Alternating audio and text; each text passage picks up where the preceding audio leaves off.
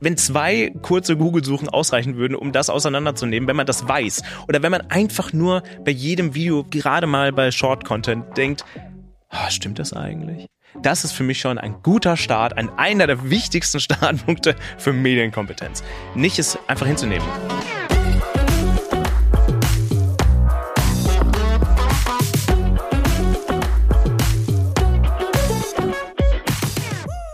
Wie trenne ich Fakten von Fakes? Eine ganz schön knifflige Frage. Ich glaube, viele von uns sind schon auf Fake-Nachrichten reingefallen. Und um das zu vermeiden, haben wir heute jemanden eingeladen, der sich damit auskennt.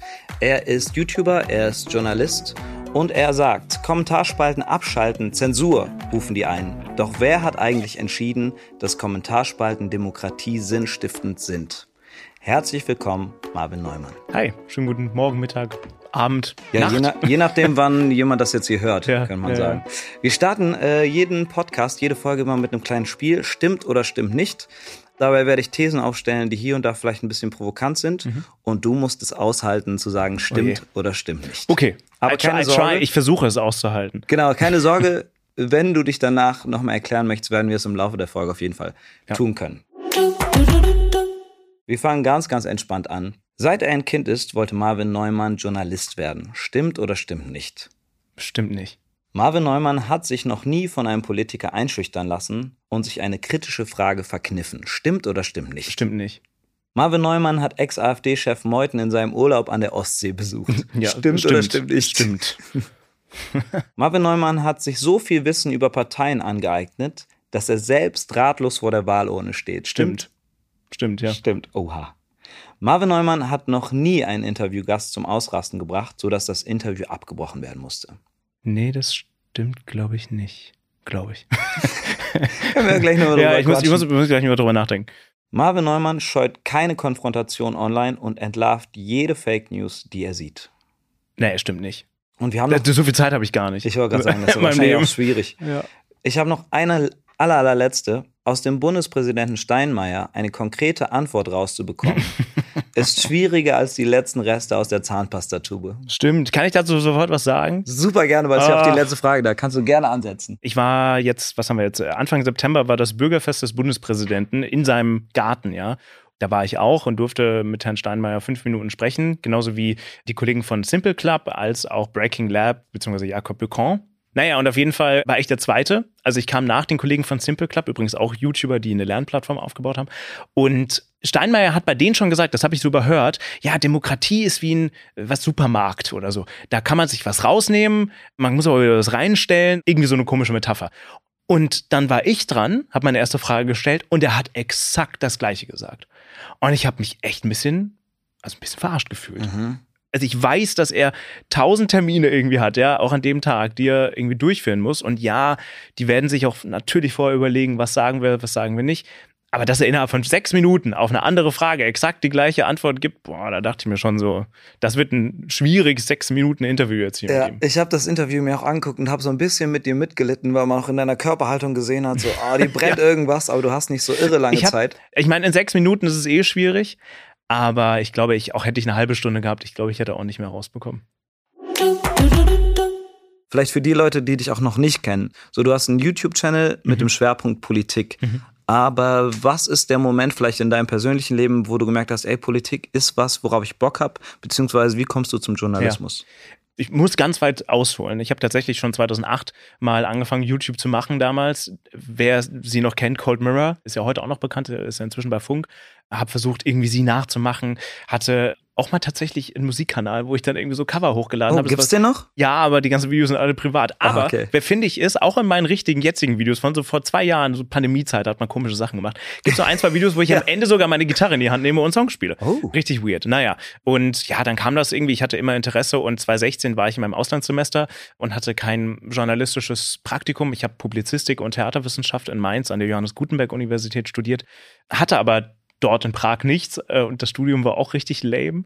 Und dann dachte ich mir, komm, jetzt machst du es mal richtig.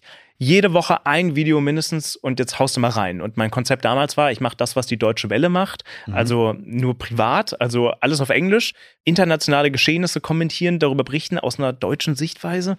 ja, ging nicht so ganz gut, äh, bis mir irgendwann jemand gesagt hat, Grüße an den Schlaumacher, der auch ehemalig YouTube gemacht hat, der gesagt hat, mach doch auf Deutsch, du hast eine deutsche Community, mach das doch. Und dann, ja, 2017 bin ich dann zur Bundestagswahl komplett auf Deutsch umgestiegen und spätestens mit der Bundestagswahl 2017, so im Mai, ja, Juni 2017, dachte ich, okay, jetzt mache ich Wahlprogramme, jetzt erkläre ich die. Und das war auch so der allererste große Erfolg, wo die Videos dann, äh, ich glaube, das AfD-Video hat 600.000, 700.000 Aufrufe gehabt oder so, mhm. das von den Grünen auch was dann auch leider dazu führte, dass oft, wenn Leute mich danach gefragt haben, wie, wie heißt denn dein Kanal, weil da hieß noch nicht Marvin Neumann und der Name war absolut unaussprechlich, musste ich dann immer sagen, ja, such einfach AfD in fünf Minuten. Ich konnte nicht ahnen. Zack, Algorithmus ja, zerschossen. Ich, ich konnte nicht ahnen, dass äh, sieben Jahre später, sechs Jahre später, ein inzwischen Ex-AfD-Funktionär auch Marvin Neumann heißt, der nämlich die junge Alternative angeführt hat. Was bis heute, also wirklich bis jetzt, er ist es nicht mehr, zu Verwirrungen führt, immer wieder in Business-Anfragen oder sonstigen Anfragen. Da fragen wir Leute, ja, aber nur um sicher zu gehen, du bist nicht der von der AfD. So, nein, es ah, sieht auch ganz anders ärgerlich, aus. sich da immer erklären zu müssen. Ja. Aber äh, genau mit dem journalistischen Kontext, wie ist die Entscheidung gefallen, zum Beispiel nicht den klassischen Weg einzuschlagen wie Printmedien, ja. sondern zu sagen, ey, ich mache YouTube? Doch, doch, den gab's. Ach, also den ich habe, also nicht Printmedien. Das fand mhm. ich, also mit Verlaub, die sind die Kollegen in den Printmedien sind extrem wichtig, wirklich extrem wichtig, auch für YouTuber wie mich oder wie Alicia Joe oder der dunkle Parabelritter oder auch für Fernsehjournalisten sind Printleute extrem wichtig, weil oft oftmals, das sind immer noch diejenigen, die auf kommunaler Ebene, auf ländlicher Ebene super wichtige Arbeit leisten. Ich fand es aber immer langweilig, weil mir persönlich der Video- und äh, audiovisuelle Aspekt einfach gefehlt hat. Weil ich schreibe meine Skripte auch komplett vor. Also es ist alles in Textform, das ist nichts davon ist einfach so gesagt. Das gehört irgendwie schon dazu. Aber ich habe tatsächlich mich beworben beim Bayerischen Rundfunk, beim SWR, beim ZDF, auch mal beworben bei der Axel Springer Akademie und bei noch ein paar anderen. Und da bin ich überall nicht reingekommen. Oder in eine Sache wollte ich auch nicht reinkommen. Mhm. Ja, dann am Ende dachte ich mir, jetzt habe ich den Kanal, jetzt mache ich das weiter. Und um das abzurunden, 2017, als ich diese Bundestagswahl Wahlprogramme aufgearbeitet habe, habe ich damals auch Mr. Wissen to Go, Mirko Trotschmann, äh, angefragt. Damals, also vielleicht kennt ihr noch den, der ein oder andere großer Wissens-YouTuber, 600.000 Abonnenten damals, äh, ich so 2000 und meinte dann, hey, ich würde gerne ein Video machen über Wahlen der Vergangenheit, Gegenwart und Zukunft. Und hier ist das Skript, eigentlich musst du das nur noch aufnehmen, du musst nichts mehr machen, ich bearbeite das, Punkt und dann wärst du in meinem Video mit dabei. Mirko hat gesagt, ja, mache ich. Dann haben wir das gemacht und ein halbes Jahr später kam dann Jobangebot in meine mhm. E-Mail-Postfach eingeflattert, ob ich nicht in seiner Firma anfangen möchte, wo ich jetzt seit sechs Jahren auch arbeite. Und dann bist du schon so lange dabei, dann ist dieser klassische Weg mhm. des Journalismus das einfach auch rum. Verstehe also, ich, verstehe ich.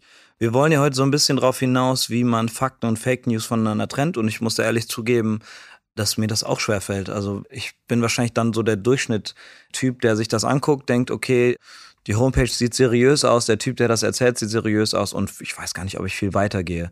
Wie sieht bei dir persönlich die Recherche aus, wenn du sagst, das ist mein Thema, beispielsweise das AfD-Video, ja. du erklärst ja auch Wahlprogramme und sowas. Ja, genau. Wie sieht das dann aus, dein Ablauf? Ja, also ich kann ja gerne mal das an den Wahlprogrammen aufhängen, weil ich, je nachdem, wann der Podcast rauskommt, die Landtagswahlen mhm. in Bayern, Hessen stehen an oder auch nächstes Jahr dann ja in drei Bundesländern, glaube ich. Klar, ich gucke mir erstmal die Wahlprogramme an, schaue mir erstmal, was steht da eigentlich drin, check das alles erstmal, muss natürlich auch irgendwie selbst abwägen, was davon nehme ich jetzt in mein Video rein, weil ich ich könnte das ganze Wahlprogramm vorlesen, aber das ist irgendwie auch nicht so ganz Sinn der Sache. Das heißt, wie ordne ich das ein? Das ist, glaube ich, dann die große Frage bei Wahlprogrammen. Das heißt, wenn da zum Beispiel drin steht, meinetwegen bei der CDU in Hessen jetzt, sie wollen die A, was ist das, die A3 oder A8, keine Ahnung, bei Frankfurt sechsspurig oder achtspurig ausbauen, während das aber schon längst passiert ist oder schon in großen Teilen passiert ist, muss man das, glaube ich, dazu sagen, um dann zu verstehen, ja gut, das Ziel, was sie sich da auferlegt haben, das ist doch schon längst so. Das ist ja kein Ziel mehr, das ist ja kein. Eigentlich, was sie da reinschreiben, ist halt so, nichts sagen. Ja, also das, das Abgleichen ist wichtig. Generell, also weil du gerade Webseiten erwähnt hast, wenn es jetzt nicht gerade ein Qualitätsmedium mit Anführungszeichen ist, sondern irgendeine Webseite, ins Impressum schauen, wo sitzen die Leute, wer schreibt das Ganze. Ganz ehrlich, manchmal, wenn im Impressum steht, da oftmals dann auch der Herausgeber oder die Herausgeberin, einfach mal googeln, wer ist das eigentlich? Mhm. Was steht bei denen auf LinkedIn? Was ist bei denen auf Instagram los? Oder sonst auf irgendwelchen Webseiten? Was ist in irgendwelchen Personenverzeichnissen los? Ne? Also überall Querverbindungen suchen, was haben die Leute mal gesagt oder nicht gesagt und welche Verbindung haben sie sonst wohin. Einfach immer aus vielen verschiedenen Ecken immer recherchieren.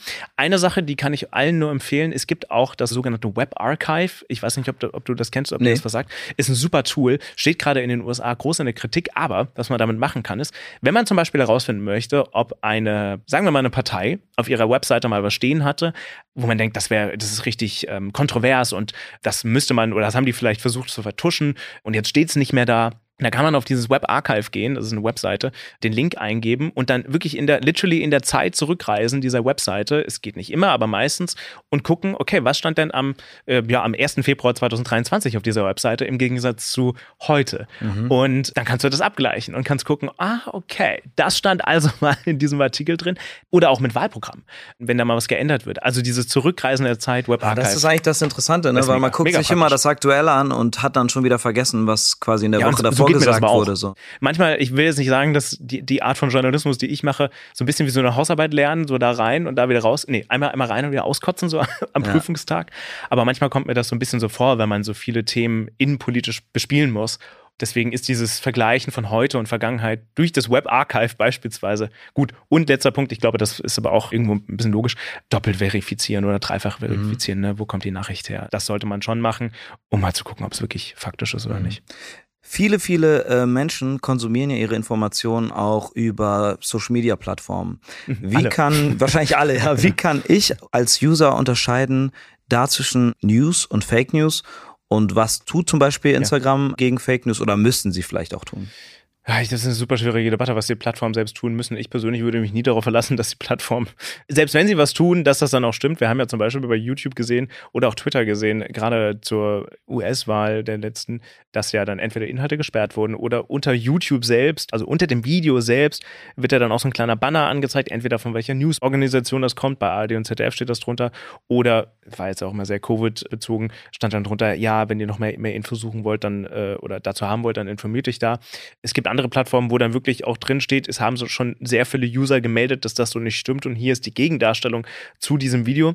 Das gibt es beispielsweise auch. Es gibt aber auch, um wieder so ein bisschen auf die Journalisten Seite zurückzukommen, es gibt auch tolle Journalisten, also Faktencheck, äh, Faktenchecks, die das, die öfter mal Fake News nachchecken oder denen man das auch schicken kann, wie zum Beispiel Korrektiv oder auch meinetwegen der ARD Faktencheck ähm, oder Tagesschau Faktencheck, dem man auch sowas schicken kann. Ich mhm. meine, selbst wenn die Plattform einem keine Möglichkeit gibt, keinen Button gibt oder man selbst keine Ahnung hat, schickt es den Leuten, wo man weiß, ja, die haben vielleicht Ahnung. Ne? Also mimikama.at, so heißen die und so heißt die Webseite aus Österreich. Ähm, Mimikama, Korrektiv und meinetwegen auch die Tagesschau. Also den drei das einfach mal schicken. Vielleicht sagen die auch sofort, ja, haben wir schon gecheckt. Das hm. stimmt halt einfach nicht. Ja. Und, und gibt es vielleicht auch Tools, um sich selbst da mal checken zu lassen? Also, wo man so sagt, sich selbst äh, zu schauen, wie medienkompetent bin ich ja. eigentlich? Äh, es gibt tatsächlich von unterschiedlichen Plattformen ein bisschen was. Der äh, NRW Digitalcheck, wie wir gerade eben noch äh, gemeinsam hier das gesehen haben, und äh, die Bundeszentrale für politische Bildung finde ich persönlich immer eine gute Anlaufstelle. Kurze Informationen, ja, die werden auch mit Steuern finanziert, aber losgelöst von der Regierung selbst. Also äh, deren Auftrag ist, die haben auch den Beutelsbacher Konsens, legen oh, die sich auf. Das klingt nach einem Bier. Ja, nee. das Beutelsbacher. Schön wäre Vers, ähm, ich musste mich auch schon oft mit dem auseinandersetzen, der eigentlich besagt, alle Informationen, die die sozusagen produzieren. Ich habe auch schon mal mit denen zusammengearbeitet auf meinem Kanal. Da haben wir nämlich Wahlprogramme als YouTube Shorts gemacht, was unfassbar schwierig war. Aber Beutelsbacher Konsens bedeutet ganz runtergebrochen, es muss so neutral, wertfrei sein, wie es nur möglich ist. Und die PPB ist da immer eine super Anlaufstelle, um sich da zu informieren. Also ähm, da gibt es auch den, ich habe leider gerade vergessen, wie er heißt, aber da gibt es auf jeden Fall auch so einen Pädagogik-Medientest, wo man herausfinden kann, wie gut ist man selbst geschult oder was müssen auch Medien machen, damit man ihnen vertrauen kann tatsächlich. Mhm.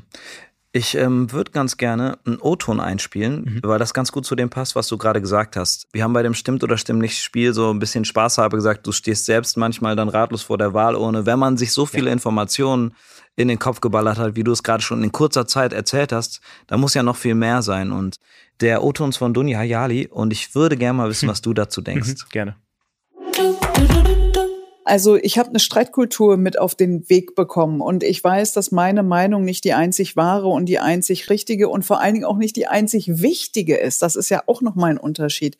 Wir leben ja in einer Welt, wo die Leute mal denken, ich, ich, ich und alles, was ich zu sagen habe, ist so wahnsinnig wichtig. Klammer auf, ich schließe mich da auch nicht aus, Klammer zu. Aber dieses ganze Ego und ein Selfie noch hier und jetzt gehe ich einen Kaffee trinken da und jeder muss seinen Pups zu jedem Thema irgendwie beisteuern und also so ein bisschen Zurückhaltung muss ich mir auch immer wieder vornehmen, täte uns, glaube ich, täte uns irgendwie ganz gut und dann kann man auch streiten, wenn es um die Sache geht, um das Argument. Worauf ich hinaus möchte, ist, ja. Du weißt so viel über ein ganz spezifisches Thema. Wie schwer fällt es dir dann manchmal zum Beispiel dich zurückzunehmen um mit Leuten zu reden, die davon vielleicht deutlich weniger Ahnung haben, ohne die die ganze Zeit zu belehren, sag ich mal? Im familiären Verhältnis, mhm. da fällt mir es tatsächlich schwerer, als wenn ich mit Leuten spreche, die ich nicht kenne. Auf der anderen Seite muss ich aber auch dazu sagen, dass in dem Politik-Journalismus-Umfeld, in dem ich mich bewege, ich ernsthaft das Gefühl habe, ich weiß viel zu wenig. Oder ich habe einfach keine Ahnung von dem, was ich sage. Also wenn ich mir angucke, wer da noch so unterwegs ist, habe ich das Gefühl, ja, das sind Leute, die, die haben es die wirklich drauf. Aber ich würde Dunja Hayali hier total zustimmen. Also ich meine, wie oft ist mir das schon passiert, dass ich so überzeugt war von irgendeiner Sache und auch im familiären Gespräch meinetwegen und herausgefunden habe, okay, den einen Aspekt habe ich wohl vergessen. und jetzt ändert Aber zum sich, Glück wissen die es ja nicht besser. Also ja, ja, oder zumindest, haben, oder zumindest haben sie was gesagt oder irgendjemand was gesagt, wo ich mir keine Gedanken drüber gemacht habe und dann muss ich das nochmal über den Haufen werfen. Also ja, mir fällt das total schwer. Natürlich auch bei Sachen, die einem irgendwie am Herzen liegen. Aber ich stimme ihr total zu. Also ich finde das, was sie sagt, ist, ist richtig, aber es ist nicht einfach. Vielleicht muss ich das noch dazu sagen, auf YouTube ist ja mein Ziel und ich weiß, es ist ein unerreichbares Ziel, so gut es geht, nicht meine Meinung mit reinzupacken. Ich mache das manchmal, es gibt ein paar Meinungsvideos oder auch in Interviews, finde ich, ist es schwer, das nicht zu machen, weil ich, meine Mantra da ist, ich versuche immer meistens die Gegenposition der Person äh, mir gegenüber einzunehmen. Aber größtenteils versuche ich das rauszunehmen. Aber das beginnt dann schon bei Adjektiven. Also man, man kann mir auch absolut vorwerfen, und das tun manche auch, dass meine Thumbnails oder, oder Titel durchaus wertend sind, weil da dann drin steht. Lügt er hier? Lügt, genau, ja, er ist ein Framing, ne, lügt mhm. er hier. Also ich hätte auch sagen können, sagt er die Wahrheit. Oder ich hätte einfach nur schreiben können, äh, ich weiß übrigens, welches Video du meinst, äh, wahrscheinlich das mit Björn Höcke. Äh, oder ich habe noch zwei, drei andere. Ich hätte auch einfach schreiben können, und das habe ich übrigens auch so beim Björn Höcker jetzt gemacht. Das Video hieß mal, lügt er hier? Es war ein Faktencheck. Jetzt heißt es, glaube ich, einfach nur Faktencheck, Interview Björn Höcker oder so. Mhm. Das kann man mir vorwerfen. Ich glaube, zu einem gewissen Grad muss man dieses Framing schon machen, damit es interessant ist. Aber in meinen Videos zumindest versuche ich das, soweit es geht, zurückzuschrauben. Was war jetzt mein Punkt? Keine Ahnung. Nö, aber das war schon eine Antwort auf meine Frage. Äh, wir haben so ein bisschen drüber geredet, wie du Journalismus angehst, was du auf deinem Channel machst. Ich würde ganz gerne auch so auf die grundsätzliche Mediennutzung eingehen. Und da ist eben nicht jeder auf dem Stand, auf dem du bist. Deswegen haben wir auch da einen kleinen Einspieler vorbereitet, der mal ein paar Fakten erzählt. Und ob die Fakten stimmen oder nicht, das können wir dann auch noch ja, mal gerne diskutieren. Oh, komm, machen wir wieder so ein Stimmt das oder stimmt nicht? Das hat übrigens Spaß Du gemacht. das weiterspielen, Das ne? war super. Wir hören jetzt einmal ganz kurz in die Faktenlage rein. Fakt ist, 89 Prozent der Deutschen besitzen ein Smartphone. Laut einer Deloitte-Studie von 2020. Das ist fast jeder Mensch. Sogar bei der Generation 65 plus. Wenig überraschend, dass auch die Internetnutzung mit dem Handy deutlich gestiegen ist. 2021 surften die Deutschen noch 18,8 Stunden pro Woche mit ihrem Smartphone. Heute sind es schon 20,2 Stunden pro Woche. Je jünger, desto exzessiver die mobile Internetnutzung. Und was treiben die Leute online? Sie informieren sich, sie lassen sich inspirieren und unterhalten. Stündlich werden unsere Feeds mit Content geflutet. Daher unterstützt das Familienbundesministerium ein gutes Aufwachsen mit Medien damit vor allem Kinder und Jugendliche einen eigenverantwortlichen und souveränen Umgang mit Medien finden.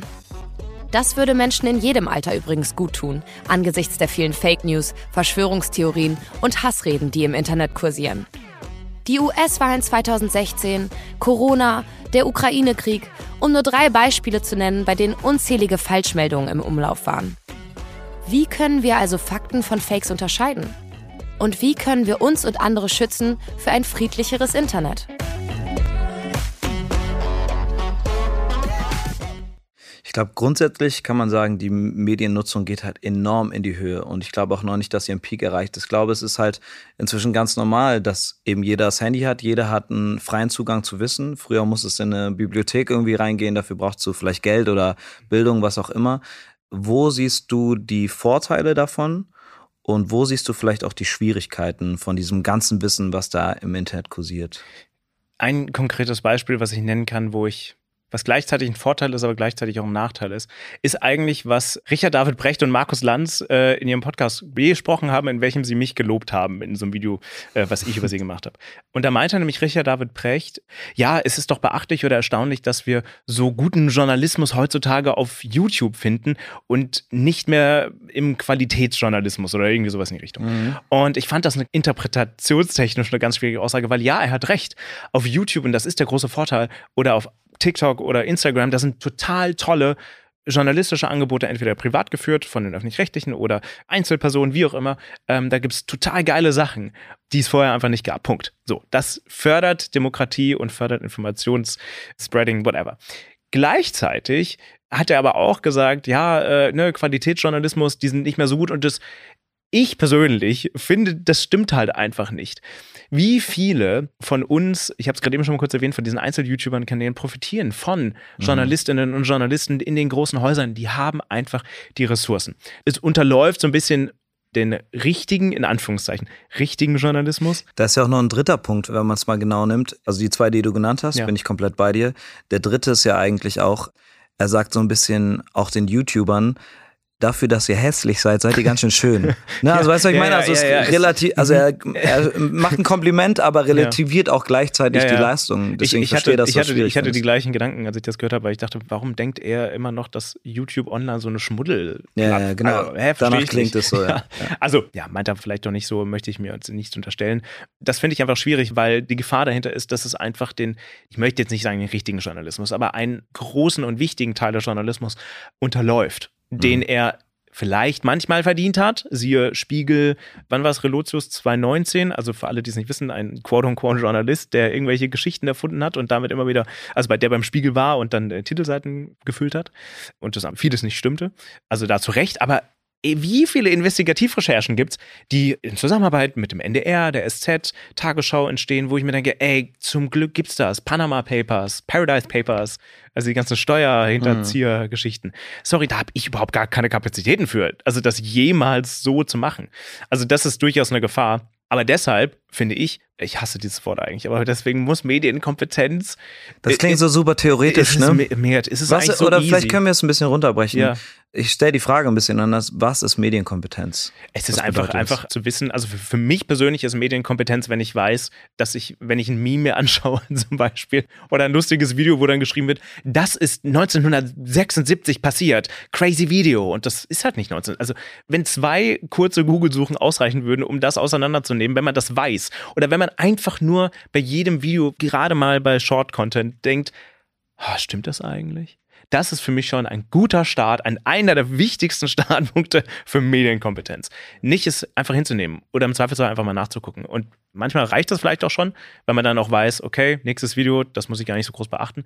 Vielleicht, wenn man schon Zweifel hat. Kennst du diese Videos von den Bären, die, die so Snowboarder verfolgen? Das wird dir manchmal eingespielt. Aber sie super anschicken. Ja, Gerne später oder, mal einen Link. Oder es gibt, es gibt auch so ein Video, wo, wo so ein Skifahrer auf einmal einen Berg runterfährt und dann fällt er 30 Meter eine Klippe runter und fällt dann so im Pulverschnee. Ah, das kenne ich. Ja, das ist aber von der Firma. Das ist vor, vor 10, 15 Jahren oder so. Ich weiß gar nicht, welche das ist. Ich glaube, es war sogar eine Action. Alles auf den Kopf Action gestellt ja, bei mir jetzt. Ich glaube, es war so eine Action-Kamerafirma. Ich weiß nicht, welches war. Das muss man bedenken, ja. Mhm. Oder wir haben vor dem Gespräch, haben wir schon gesagt, ich bin großer Taylor Swift-Fan. Sag jetzt bitte nicht irgendein Fake über Taylor Swift. Nee, Brich kein Fake, aber, aber, aber, aber, zum Beispiel, aber ich meine, du kommst aus der Musikbranche auch. Du weißt, es gibt pre-recorded Live-Sachen. So, auch bei Taylor Swift gibt es das. Und es ich gibt bin großer auch post-recorded ja, Live-Sachen, so. um genau zu sein. so, und, richtig. Und das aber zu wissen oder zu wissen, wenn das Mikrofon, jetzt waren gerade die DVMAs, ja, Shakira ist da aufgetreten. Toller Auftritt, aber das Mikrofon ist sehr oft sehr oft hin und zurück gegangen. Mhm. Da müsste man eigentlich was in der Stimme hören. Mhm. Ja, das Ding ist, das, das ist halt sehr, das sind so sehr spezifische Sachen, die man ja. halt weiß, wenn man, ich weiß das, weil ich aus dieser Industrie komme, du weißt das, weil du das miterlebt hast, weil das ein Teil deines Berufs ist. Aber wie kriegt man das hin, Leuten zu vermitteln? Ich finde, das ist die große Schwierigkeit, ja, weil glaub, wir können das Beispiel meine Eltern nehmen. Ich spiele ein Konzert und danach mache ich eine Story, bin total gut gelaunt, sage, hey, das war total geil, da, da, da, da. Dann gehen meine Eltern davon aus, ah, dem Juri geht's total gut weil die diese zehn Sekunden gesehen haben, in dem es dem Juri gut geht.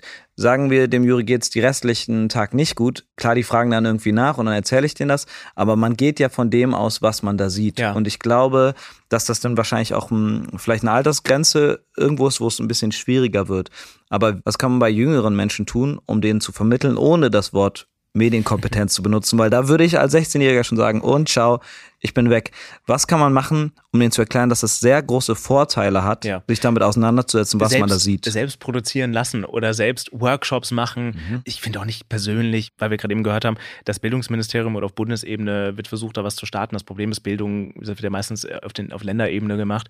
Ich finde auch nicht, dass das irgendwie ein eigenes Fach sein müsste. Aber wenn man selbst mal produziert, oder selbst mal, wenn jemand da ist, der einem das zeigt, egal ob das jetzt YouTube ist, TikTok oder ein Buch schreiben, ja, ist ja auch Medien, whatever it is, das wirklich als produzierende Person selbst mal miterleben, wie ist der Prozess hinten dran und was muss ich dafür eigentlich tun? Weil wir gerade eben darüber gesprochen haben, wie bin ich zum Journalismus gekommen? Ich habe keine ja, traditionelle journalistische Ausbildung gemacht. Alles, was ich gelernt habe, habe ich in der Praxis gelernt. Und auch erst in der Praxis habe ich sowas wie Web Archive kennengelernt und äh, habe erst herausgefunden, ah, ach so, okay, so ist das also. Und dann lernt man das und man weiß aber auch, dann hat man eine Verantwortung für das Produkt, was man da erstellt und denkt sich nicht nur, okay, ich muss jetzt nachrecherchieren für jemand anderes, damit ich es besser weiß, irgendwie auch ein bisschen lame, sondern wirklich das selbst produzieren und dann wirklich selbst die Verantwortung übernehmen. Ob man das dann veröffentlichen muss, Mhm. wenn das ein Schulfach ist oder nicht, ist da nochmal hingestellt. Aber selbst wenn man es der Klasse zeigt, 30 Leuten, was schon viel ist ja leider für eine Ich Klasse. finde das auch ja. schon aufregend dann. Ja, ne? Also da hat man auch schon eine Verantwortung dann gegenüber. Ich weiß, wenn ich so ähm, Workshops gebe in Medienzentren, da sitzen dann ja manchmal auch wirklich nur sechs Leute da und da haben wir zwei Teams, die Videos produzieren und die wollen dann auch ihr Video sehen, aber wollen ja auch, dass es so gut es geht dargestellt wird. Klar. In kleinem Rahmen vielleicht dieses Verantwortungsgefühl in welcher Medienform es auch immer ist, herstellen und selbst produzieren lassen. Ich glaube, das Mhm. hilft am meisten weiter. Du hast gerade selbst ein bisschen angesprochen, das Ganze impliziert ja eigentlich, dass es jeder machen kann. Also theoretisch könnte, Heutzutage ja. äh, also- könnte ich jetzt einen YouTube-Channel machen und was erzählen über irgendein Thema, ob ich Mhm. mich jetzt damit auskenne oder nicht. Ja. Und wir haben auch da einen Einspieler vorbereitet, der das so ein bisschen, das Thema ein bisschen berührt. Den hören wir uns einmal kurz an. Und ich bin gespannt, was du dazu sagst äh, von Diana zur Löwen. Zum Beispiel, dass ich angefangen habe, politische Inhalte zu machen. Das hat auch total lange gedauert, bis ich mich dazu erstmal getraut habe, weil ich auch dachte, ja, muss ich da nicht irgendwie Politik studiert haben, um sowas Mhm. zu machen? Oder jetzt rede ich ja auch mehr zum Beispiel über so Finanzen. Ich investiere ja zum Beispiel auch in Startups, ähm, was mir halt super viel Spaß macht. Und ähm, da habe ich oder hatte ich auch irgendwie total Angst, so mehr drüber zu reden, weil man sich da natürlich auch so ein bisschen ähm, ja noch offener für Kritik macht. Aber Mhm. am Ende denke ich auch, dass ich ja trotzdem auch viele andere davon inspirieren kann. Und je mehr ich zum Beispiel auch in diese Welt, also in die Startup-Welt oder mir die Welt von, sagen wir, Startup-Investoren angucke, merke ich halt auch, äh, was da noch schief läuft und dass es eigentlich auch mehr zum Beispiel junge Frauen braucht, die da mitmachen, Mhm. ähm, damit auch sich manche Dinge vielleicht so ein bisschen zum Positiven verändern. Meine Anschlussfrage wäre da, wie kompetent muss man sein, um zu sagen, ich mache jetzt einen Channel zu dem und Ja. dem Thema? Darf das wirklich jeder machen? Darf ja, Punkt. Ansonsten hätten wir keine Meinungsfreiheit. Aber ich glaube, hier liegt ein ganz, ganz großes Problem, wo ich mich selbst mit einschließen würde. Ich hatte lange Zeit auch nicht die Kompetenz, die ich hätte haben müssen, um über Politik zu sprechen, wie ich es vorgehabt habe. Weswegen ich aber dann nicht immer, aber meistens oder oftmals auch versucht habe, da mit Politikwissenschaftlern zusammenzuarbeiten oder denen mal Skripte zu schicken oder zu sagen, hey, möchtest du, möchten Sie in diesem Video mit vorkommen? Können Sie was dazu sagen? Weil ich kann es nicht besser einordnen, als ein Politikwissenschaftler das könnte. Und ich glaube, das ist das große Problem, was Diana zu Löwen dann hatte, was ich hatte, vielleicht auch noch habe. Das kann man ja Punkt. leider immer nur retrospektiv Richtig. sehen. Also ich glaube, wenn ich in fünf Jahren auf meinen Kanal zurückkomme, denke ich mir auch so, oh, hui, hui, ja. was war da denn los? Man muss es in dem Moment schon irgendwie erkennen und irgendwie halbwegs wissen, um dann mit anderen zusammenzuarbeiten oder um zu sagen, hey, Mr. Wissen to go, möchtest du im Video mit dabei sein, weil ich glaube, du hast mehr Ahnung als ich. Also sich Hilfe holen. Das haben quote-unquote Qualitätsjournalisten in dem Sinne, finde ich, oftmals nicht, weil da Redaktionen sind, weil da CVDs sind, also CVDs Chefinnen oder Chefin vom Dienst, die nochmal das überprüfen, was man da gemacht hat, ne, Fakten checken. Das haben die einfach nicht, weil die einfach dann den Sprung vor, weiß ich, 60, 70, 80, 100, 200 Jahren schon gemacht haben und jetzt halt einfach Experten sind. Manchmal auch nicht. Gibt es jemanden, der deine Sachen überprüft? Also Nicht jedes Video, nee. Okay. Aber es gibt durchaus immer noch nach wie vor Politikwissenschaftler, mit denen man eben Kontakt hat oder mit die das dann mal gegenlesen beispielsweise oder auch tatsächlich manchmal vielleicht sogar mein Chef oder Kollegen aus der Firma, die jetzt nichts per se mit meinem Kanal zu tun haben, aber wo ich dann frage, ey, du hast doch Ahnung davon, lies da mal drüber. Wir wollen mal einen kleinen Ausblick noch machen in die Zukunft. Und zwar, das, äh, ich will da nicht zu tief gehen, weil das ein super breites Thema ist, aber das Thema KI wird Mhm. natürlich Oh auch, ja. wahrscheinlich macht es das schon aktuell, nur ich weiß es nicht, den Journalismus stark beeinflussen. Wie ist da deine Prognose in die Zukunft und wie ist es schon Ja. aktuell? Ist jetzt nur meine Meinung und ich habe da jetzt keine Belege für, aber ich glaube, dass KI dazu führen könnte, dass Investigativjournalisten das neue große Ding werden könnte, wie Journalismus in Zukunft wird. Also zugeben, ich habe auch schon Teile meiner Skripte mal mit KI schreiben lassen, habe es natürlich überprüft und nochmal abgeändert. Aber wenn es so um grundlegende Dinge geht, also erklär mir bitte, wer sind die Grünen? Da werden sehr viele Details fehlen und man muss ja diesem dem System ja auch sehr viele Cues geben in der Frage, damit überhaupt das Richtige rauskommt. Aber das können die halt schon leider ziemlich gut und das wird ja auch nicht schlechter. Aber diese Systeme beruhen ja auf den Informationen, die wir ihnen geben, online meistens. Und welche Informationen haben sie natürlich nicht? Die Informationen, die Investigativjournalisten versuchen rauszufinden. Oder generell Journalisten, die halt neue Sachen Ah, Ich reinspüren. verstehe ne? Das heißt, äh, du meinst, das, was eine KI nicht kann, Genau, das ist müssen wir das liefern. Investigative. Ja, und ich So, glaube, das kann mhm. ja auch irgendwo eine Chance sein, weil Investigativjournalisten, also die Öffentlich-Rechtlichen stehen ja oft immer gerne in der Kritik, manchmal zu Recht, manchmal auch zu Unrecht. Aber wenn sich Leute meistens über eine Sache freuen, wenn sie was sehen und auch sagen, ja gut, dass wir den Rundfunkbeitrag zahlen, ist, wenn wir Investigativjournalisten finden, die was rausfinden und was Krasses rausfinden, was vorher noch nicht da war. Oder es einfach noch nicht in der Oberfläche war. Und ich glaube, das ist echt eine Chance für Investigativjournalisten. Nur, I think this is going to take a while. Es, Mhm. wird nicht in den nächsten ein, zwei Jahren passieren. Und gleichzeitig werden diese Chat-GPT und Co-Systeme oder BART oder wie sie alle heißen, auch dazu führen, dass halt, glaube ich, auch sehr seichter Journalismus-Content in Zukunft. Äh, Glaubst du, weil die? Leute das auch eher haben wollen? Ich glaube, weil man irgendwann keine Differenz mehr sieht. Okay.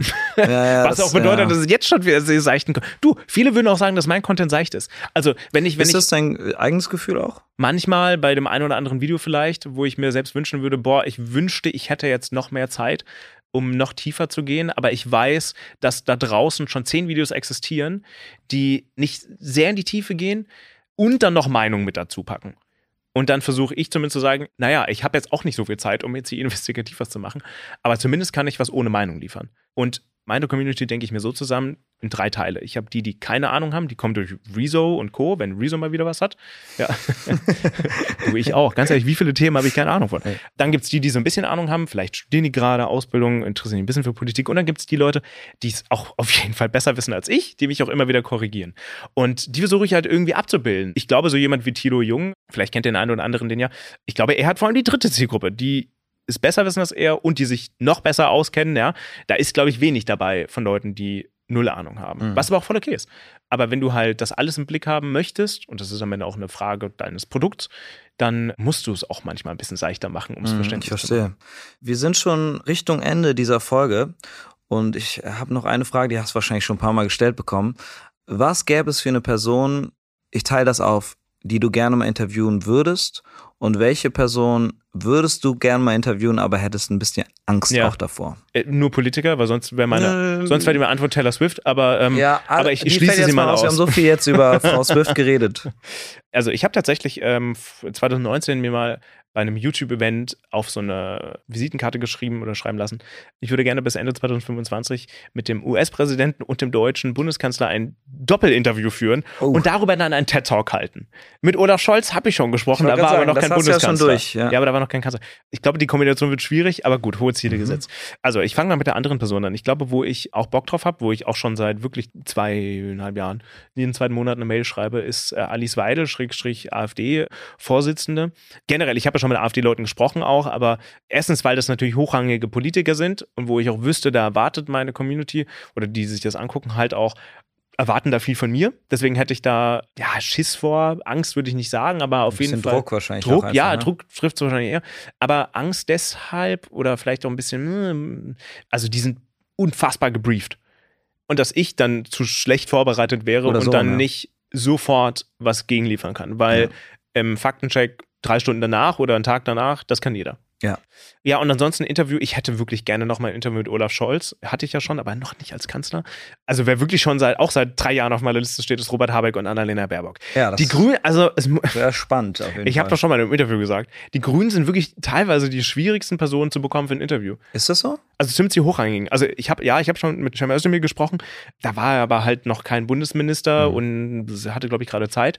Aber selbst Ricarda Lang, Robert Habeck, Annalena Baerbock ist. Aber Ricarda Lang drückt sich auch immer vor der Heute-Show, habe ich gesehen. Ja. Die läuft immer schnell weg ich darf jetzt nicht aus dem Auge verlieren. Wir sind am Ende, oh aber ich würde selbst gerne mal versuchen zusammenzufassen, wie man Fakten von Fakes trennt anhand dem, was du jetzt gesagt hast. Einmal hast du gesagt, man kann bestimmt Sachen machen, wie ganz simpel ins Impressum gehen, die Leute googeln, gucken, wer steht dahinter, was machen die sonst so.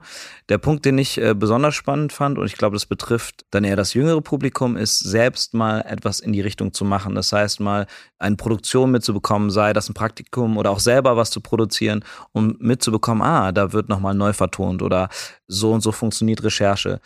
So kann man es unterscheiden. Habe ich irgendwas vergessen? Das Webarchive. Das Webarchive. Web es gibt auch ganz viele tolle übrigens, ja, kann man sich ein bisschen reinfuchsen, das würde das in den Rahmen sprengen, ganz viele Google-Kommandos. Also für die Google-Suchmaschine mhm. kann man mit weiß nicht, Doppelpunkt oder wenn man Sachen in Anführungszeichen setzt und dann noch Doppelpunkt PDF, glaube ich, hinten dran schreibt, kannst du direkt nach PDF suchen. Da kann man sich mal durchklicken. Da gibt es ja. so ganz viele ja, Suchtastenkombinationen. Ja, kann man bestimmt also, so sagen. Mit denen, mit denen arbeitet man auch. Das ja. ist super gut, ja. Ja.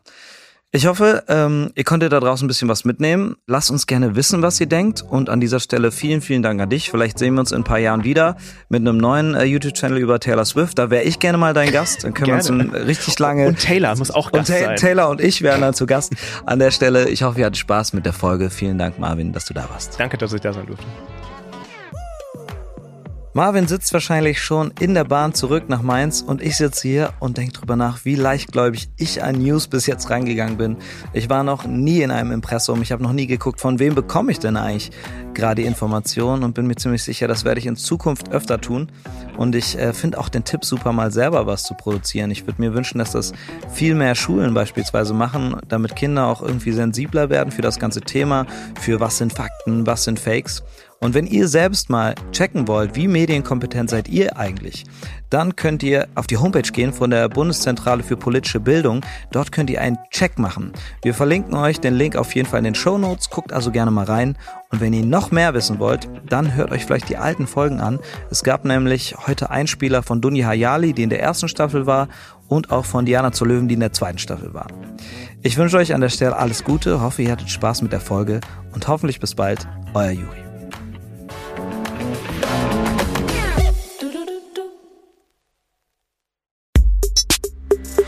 Versprochen ist ein Kongster Podcast, produziert von Maniac Studios.